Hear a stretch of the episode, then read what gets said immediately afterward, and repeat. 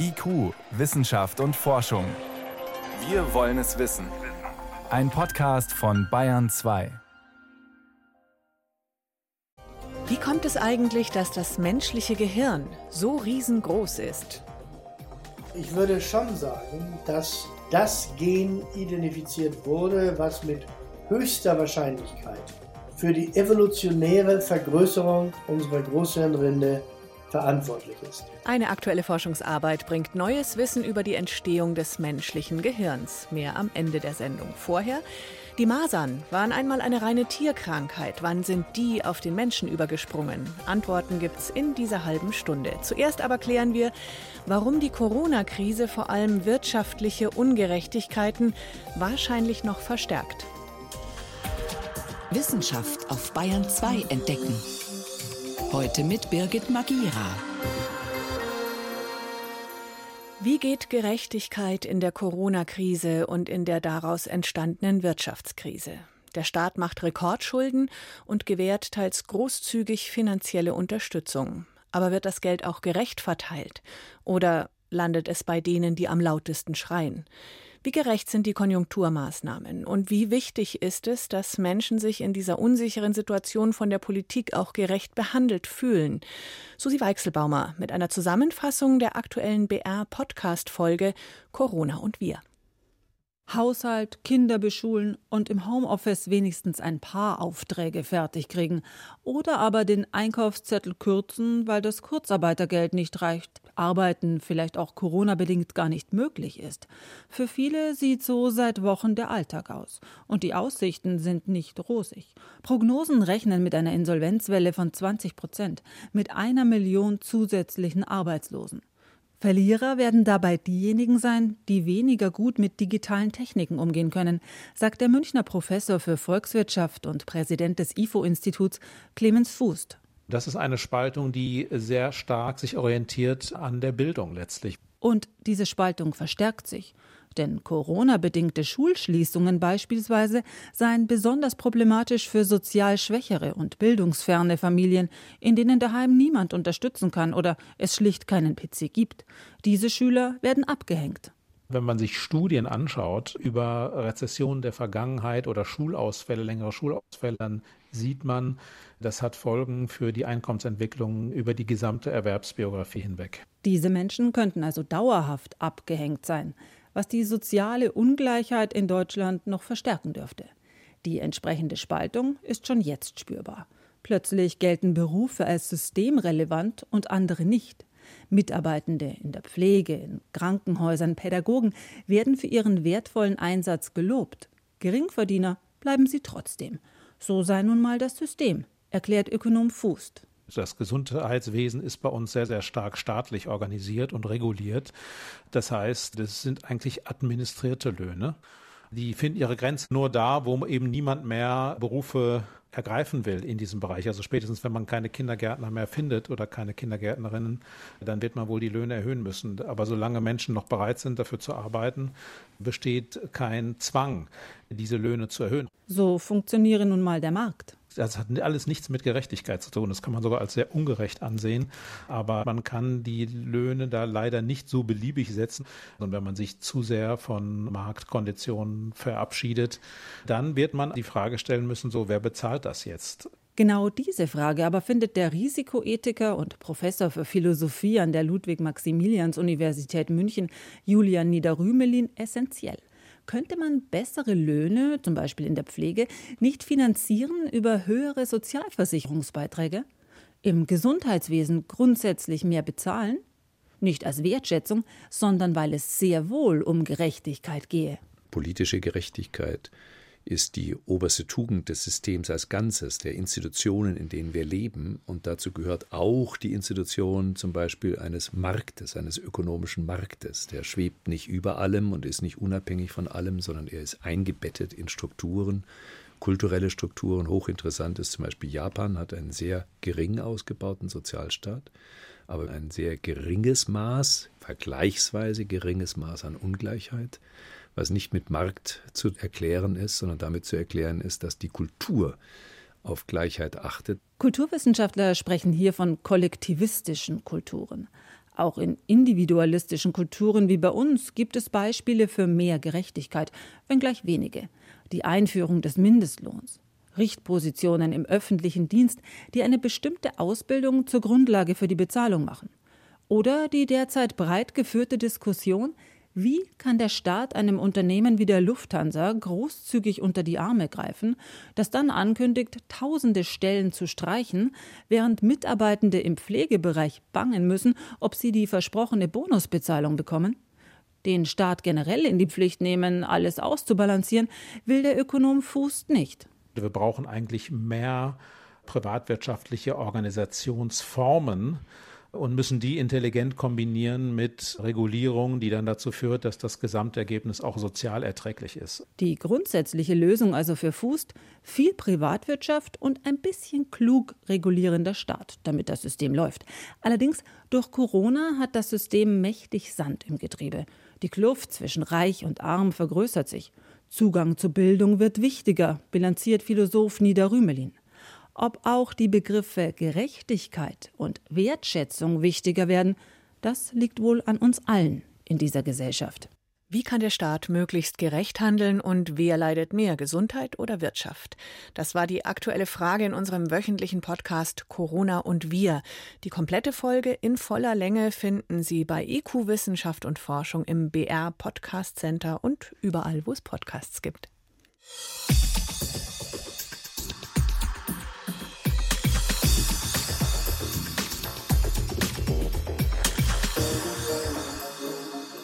Hier ist Bahn 2 um 12 nach 6. Unangenehm war einem dichtes Gedränge in Bus und Bahn schon immer. Jetzt, wo die Nähe anderer Menschen ein Corona-Ansteckungsrisiko sein kann, erscheint es vielen sogar gefährlich, öffentliche Verkehrsmittel zu nutzen. Die Pandemie und die damit verbundenen Einschränkungen haben viele unserer Gewohnheiten verändert, auch bei der Frage, wie komme ich zur Arbeit oder an mein Ausflugsziel. Vor der Sendung konnte ich darüber mit Wolfgang Inninger sprechen. Er ist Mobilitätsforscher am Fraunhofer Institut für Materialfluss und Logistik. Dort leitet er das Projektzentrum Verkehr, Mobilität und Umwelt in Prien am Chiemsee. Besonders auffällig war ja in den Städten, dass da plötzlich viel mehr Radlerinnen und Radler unterwegs waren. Aber das meistgenutzte Transportmittel war dann doch das Auto. Das Auto wurde natürlich genutzt, weil es erstmal ein gefühlt sicheres Verkehrsmittel ist. Man ist dort erstmal abgeschottet von der Umgebung von anderen Verkehrsteilnehmern. Ein anderer Grund könnte natürlich auch sein, dass man in der Zeit, wo man sich eh viel daheim, sage ich mal, aufgehalten hat, letztendlich auch Besorgungsfahrten bündelt und dann mehr zu transportieren ist, was dann mit dem Fahrrad vielleicht auch nicht immer so einfach zu machen ist. Und man muss sicher auch unterscheiden, wo man das Phänomen betrachtet. Das wird sicher im urbanen Raum in der Stadt etwas anders gewesen sein als im ländlichen Raum. In der Stadt dann doch eher das Fahrrad, am Land mehr das Auto, klar, schon allein wegen der Distanzen. Ne? Genau, letztendlich auch der ÖPNV runtergefahren und auch dort natürlich Unsicherheiten. Und damit ist Verhalten natürlich absolut nachvollziehbar. Ne? Haben Sie konkrete Zahlen von der Veränderung her? Wie viel Prozent anteilig vor Corona und dann während Corona? Wie hat sich das verändert? Wir haben noch keine tatsächlich belastbaren Zahlen. Aber natürlich ist deutlich, Fahrradverkehr wurde mehr genutzt und sieht man ja auch an dem Straßenbild, dass das ein Ruck in die Richtung eindeutig sichtbar war. Es werden ja gerade auch anscheinend viele E-Bikes verkauft. Spielen die eine große Rolle? Ja, absolut. Also das ist natürlich eine schöne Entwicklung, dass äh, vielleicht auch viele Leute, die vorher noch nicht so radaffin waren, über diesen Weg, sage ich mal, die Möglichkeit finden, dort ihre Mobilität mit einem unterstützten E-Motor entsprechend abzudecken und damit das Auto stehen lassen zu können. Kann das jetzt auch einen Schub geben bei politischen Entscheidungen, dass jetzt wirklich noch mehr Radwege gebaut werden, dass man da die Infrastruktur voranbringt? Da gehe ich fast davon aus, ja. Es gibt die Entwicklung auch in anderen europäischen Städten schon länger in Richtung mehr Fahrradnutzung, Verkehrswege umbauen, Innenstädte umbauen und auch die Parkmöglichkeiten in den Städten reduziert. Und letztendlich ist der Flächenverbrauch bei einer Fahrradnutzung einfach wesentlich positiver und damit können einfach unnötige Staus vermieden werden. Aber denken Sie, wird es bleiben? Wird uns das wirklich zur neuen Gewohnheit? Oder sind jetzt Leute aufs Fahrrad gestiegen und gehen dann nachher doch wieder in den Zug oder eben auch ins Auto? Das wird sicher teils, teils sein. Wenn alle aufs Auto umsteigen wieder, dann wird auch keiner Spaß haben, weil er dann nicht mehr durch die Stadt kommt und die Zeit, um von A nach B zu kommen, einfach nicht mehr attraktiv ist, dann wenn alle im Auto sitzen. Jetzt während Corona sind die Züge leer und die Busse auch leer gewesen. Wir sitzen noch mehr im Auto. Wie kann man die Züge, die Busse wieder attraktiver machen? Jetzt mit Corona sind wir gerade dran, in einer Fraunhofer internen Studie zu prüfen, wie man den ÖPNV dort sicherer gestalten kann. Insbesondere die Umsteigesituationen sind dort natürlich auch ein Fokuspunkt. Wie kann man dort vermeiden, dass sich die Leute sagen mal, in Menschenmengen und an irgendwelchen Punkten zu intensiv zu nahe kommen. Also wir sind da dran, das zu prüfen, entsprechend mit Markierungen am Boden, mit Einbauen, Gehregeln, dass man Einstieg, Ausstieg sauber trennt, was natürlich auch wieder andere sagen wir, Herausforderungen nach sich zieht bezüglich Pünktlichkeit und Kosten. Ja, der Betrieb des ÖPNV wird dadurch unter Umständen aufwendiger und auch die Umstiegszeiten werden dadurch wahrscheinlich etwas länger. Wahrscheinlich ist es für die Deutsche Bahn gerade ein schwieriger Moment, um wirkliche Neukunden zu gewinnen, oder? Es ist eine Chance, jetzt auf die Situation entsprechend so zu reagieren, dass man vielleicht auch den ÖPNV dadurch komfortabler macht und die Leute nicht mehr damit rechnen müssen, dass sie im ICE stehen müssen, wenn sie am Freitagnachmittag heimfahren. Da gilt es entsprechend darauf zu reagieren und genügend Fahrzeuge zur Verfügung zu stellen. Nach dem Motto, jede Krise ist auch eine Chance. Wolfgang Inninger war das, Mobilitätsforscher vom Fraunhofer Institut für Materialfluss und Logistik. Vielen Dank für all die Informationen. Und wer noch mehr nachlesen möchte, schauen Sie mal im Netz auf die Seite von acatech.de slash Corona. Acatech mit ACA am Anfang geschrieben von der Deutschen Akademie der Technikwissenschaften. Dort finden Sie noch viel mehr. Danke, Herr Inninger, fürs Gespräch. Vielen Dank. Wieder. IQ, Wissenschaft und Forschung gibt es auch im Internet. Als Podcast unter bayern2.de. Die meisten menschlichen Infektionskrankheiten waren ursprünglich in Tieren zu Hause. Corona ist nur das neueste Beispiel, neben anderen wie Vogelgrippe, Ebola oder auch AIDS. Das Ganze ist kein modernes Phänomen, auch Pest und Pockenerreger hatten ursprünglich nur Tiere als Wirte. Die Masern haben sich zum Beispiel aus Rinderpestviren entwickelt und das noch viel früher als bisher gedacht. Laut einer aktuellen Untersuchung müsste das Masernvirus schon im Altertum gewütet haben. Bayern 2 Reporterin Veronika Bräse. Angefangen hat alles mit einer präparierten Lunge im Medizinhistorischen Museum in Berlin. Die Lunge ist dort seit dem Jahr 1912 eingelagert. Und die fanden wir sofort total spannend, eben weil es so viel Ungewissheit über den Ursprung der Masern gibt. Und dann haben wir gedacht, die Lunge könnte man halt nutzen, um das Datum, was sich quasi die Masernlinie und die Rinderpestlinie aufgespalten haben, neu zu berechnen. Sagt Studienleiterin Ariane Düx, Veterinärmedizinerin am Robert-Koch-Institut in Berlin. Sie wollte anhand der über 100 Jahre alten Lunge ermitteln, wann sich das Masernvirus entwickelt hat. Eine schwierige Frage, die von Forschern bisher unterschiedlich beantwortet wurde. Einig ist sich die Wissenschaftswelt darin, dass das Masernvirus ursprünglich vom Rind kommt. Das Rinderpestvirus ist wirklich deutlich am nächsten mit Masern verwandt. Und deswegen ging man quasi davon aus, dass es ursprünglich mal ein Rindervirus war, was auf Menschen übertragen wurde. Uneinig sind Wissenschaftler in der Frage, wann das Virus auf den Menschen übergesprungen ist. Düx und ihr Team haben in ihrer aktuellen Studie ausgerechnet, dass das Ereignis 1400 Jahre früher als bisher angenommen passiert sein muss. Also schon im 6. Jahrhundert vor Christus und nicht erst im Mittelalter, wie es andere Forscher vermutet hatten. Das alles hat die alte präparierte Lunge verraten. Der Mann, der sie einst in seiner Brust hatte, war an Masern erkrankt. Davon bekommt man nicht nur rote Flecken am ganzen Körper, sondern manchmal auch eine Lungenentzündung. Die Forscher haben sich die alte Lunge und Gewebeproben von jüngst verstorbenen Masernpatienten angesehen. Außerdem untersuchten sie Lungen, die seit etwa zehn Jahren eingelagert sind. Vergleicht man die genetischen Daten verschiedener Lungen aus verschiedenen Zeiten, lassen sich Entwicklungen erkennen. Man guckt quasi, wie stark unterscheiden sich zwei Genome, die zehn Jahre auseinanderliegend beprobt wurden.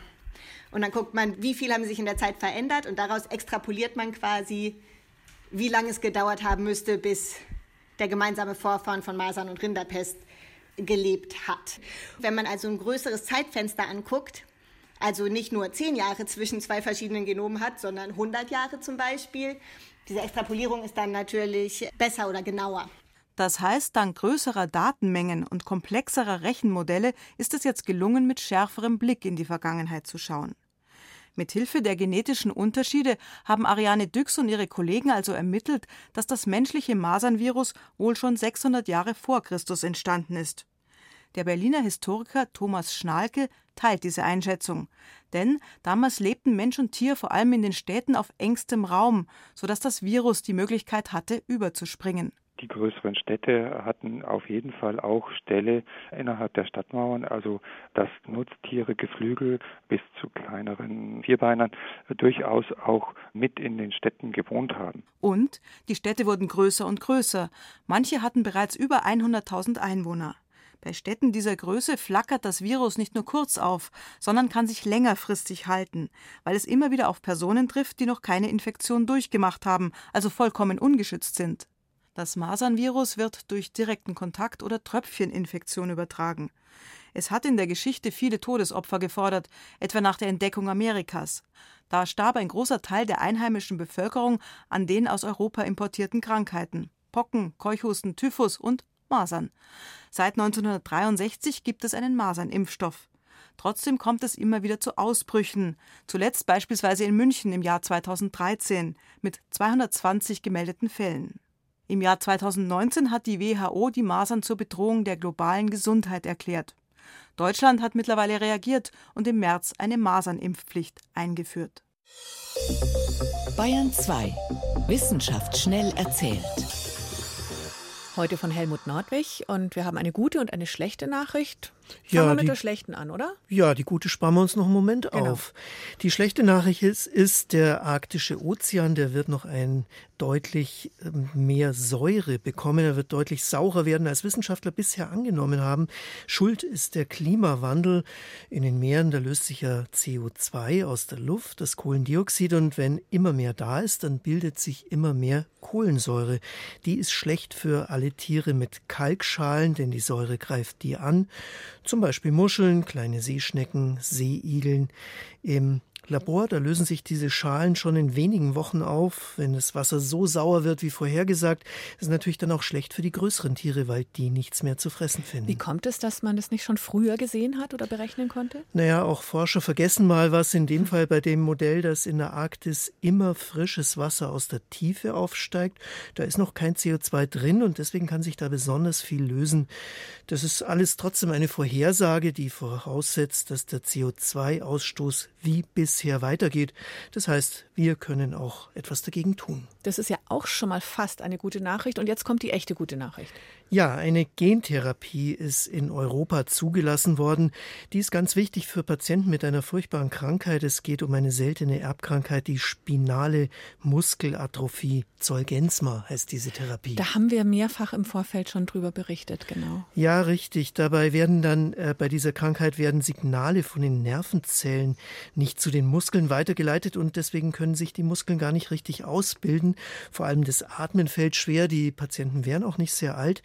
Der Grund ist, es fehlt diesen Kindern ein bestimmtes Gen und das kann man in einer einzigen Behandlung verabreichen. Die dauert auch nur noch eine Stunde. Bisher sind etwa 500 Menschen so behandelt worden, ist also sehr wirksam, denn es wird ja auch die Ursache beseitigt. Das Ganze hat aber einen Haken, einen großen Haken. Dieses Zolgensma ist sehr teuer. In den USA kostet es etwa zwei Millionen Euro. Nun kostet das Präparat selber bei weitem nicht so viel, aber die Firma, die sagt, so viel ist diese Therapie für die Patienten eben wert, sonst würden sie ja früh sterben und müssten trotzdem teuer behandelt werden. Hierzulande muss der Preis noch verhandelt werden, aber dann müssen die Krankenkassen auch bezahlen. Einige machen das jetzt schon. Jetzt geht's ab in die Pflanzenwelt. Pflanzen, die können sich auch tarnen und zwar über den Geruch. Manche Pflanzen kennen wir ja, bilden Aromastoffe, unsere Küchenkräuter zum Beispiel. Ja. Ja, Rosmarin oder Thymian, die machen das eigentlich nicht uns zuliebe, sondern sie wollen damit Schädlinge fernhalten. Bestimmte von denen lernen aber, eine Pflanze, die so oder so riecht, die kann ich fressen. Oh Mist, ja. Ja, und so hat praktisch jede Pflanze ihren eigenen Schädling. Aber auch dagegen haben die Pflanzen ein Mittel, haben Forscher jetzt in einer Untersuchung in einem tropischen Wald in Mexiko festgestellt.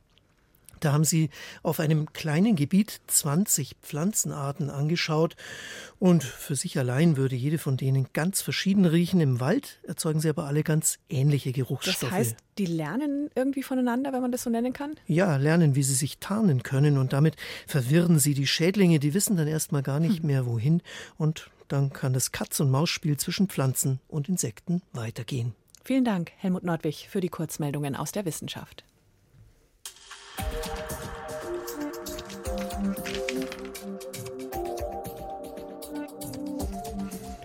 Der Mensch ist auch nur ein Tier. Oder doch die Krone der Schöpfung? Hm. Man kann sich wohl darauf einigen, dass wir ganz besondere Tiere sind, mit einem vergleichsweise riesigen Gehirn. Wir haben dreimal so viel graue Masse im Schädel wie unser nächster Verwandter, der Schimpanse. Nur Warum ist das menschliche Gehirn so rasant gewachsen? Wie konnte das passieren? Das haben Dresdner Hirnforscher vom Max-Planck-Institut für Zellbiologie und Genetik jetzt herausgefunden. Ihre Forschung wurde diese Woche in dem renommierten Wissenschaftsjournal Science veröffentlicht. Die kurze Antwort auf die Hirnwachstumsfrage lautet, war totaler Zufall.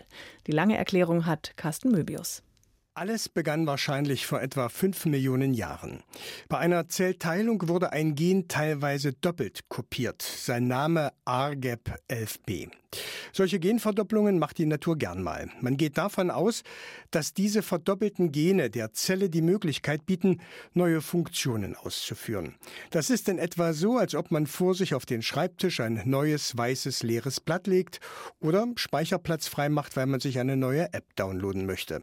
Allein durch diese Genverdopplung passiert noch gar nichts. Das macht, wenn man es in die Maus einbringt, an neuralen Stammzellen, an Hirngröße überhaupt nichts. Das sagt Professor Wieland Huttner, Direktor des Max-Planck-Instituts für Zellbiologie und Genetik in Dresden. Das folgenschwere Ereignis, das diese Genverdopplung so entscheidend macht, passierte offenbar viel später, vor etwa ein oder zwei Millionen Jahren. In dieser Genkopie fand damals eine Mutation, eine plötzliche Veränderung statt. Es gab eine einzige Punktmutation innerhalb der drei Milliarden Basenpaare unseres Erbguts.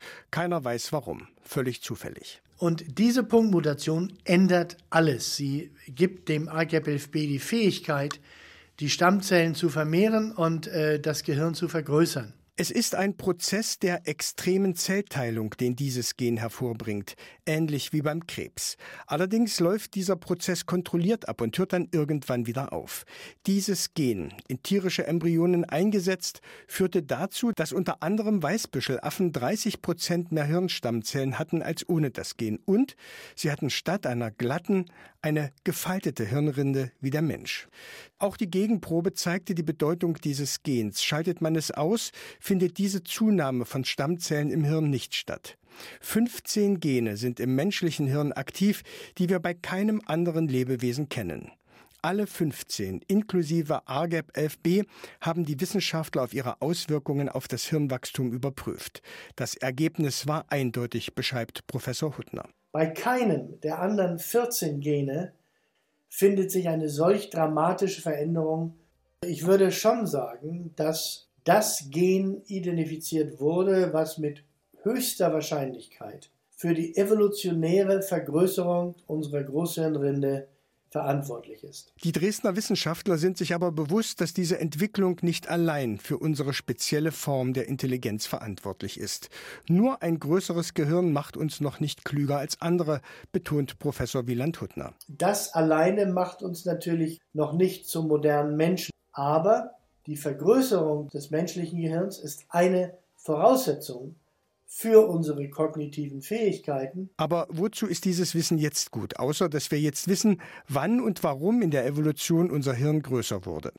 Die Dresdner Forscher gehen davon aus, dass es nicht schaden kann zu wissen, wie sich Hirnstammzellen bilden, welcher Prozess dafür zuständig ist. Möglicherweise bieten diese Ergebnisse neue Behandlungsansätze für Krankheiten wie Alzheimer oder Parkinson, bei denen Hirnzellen absterben.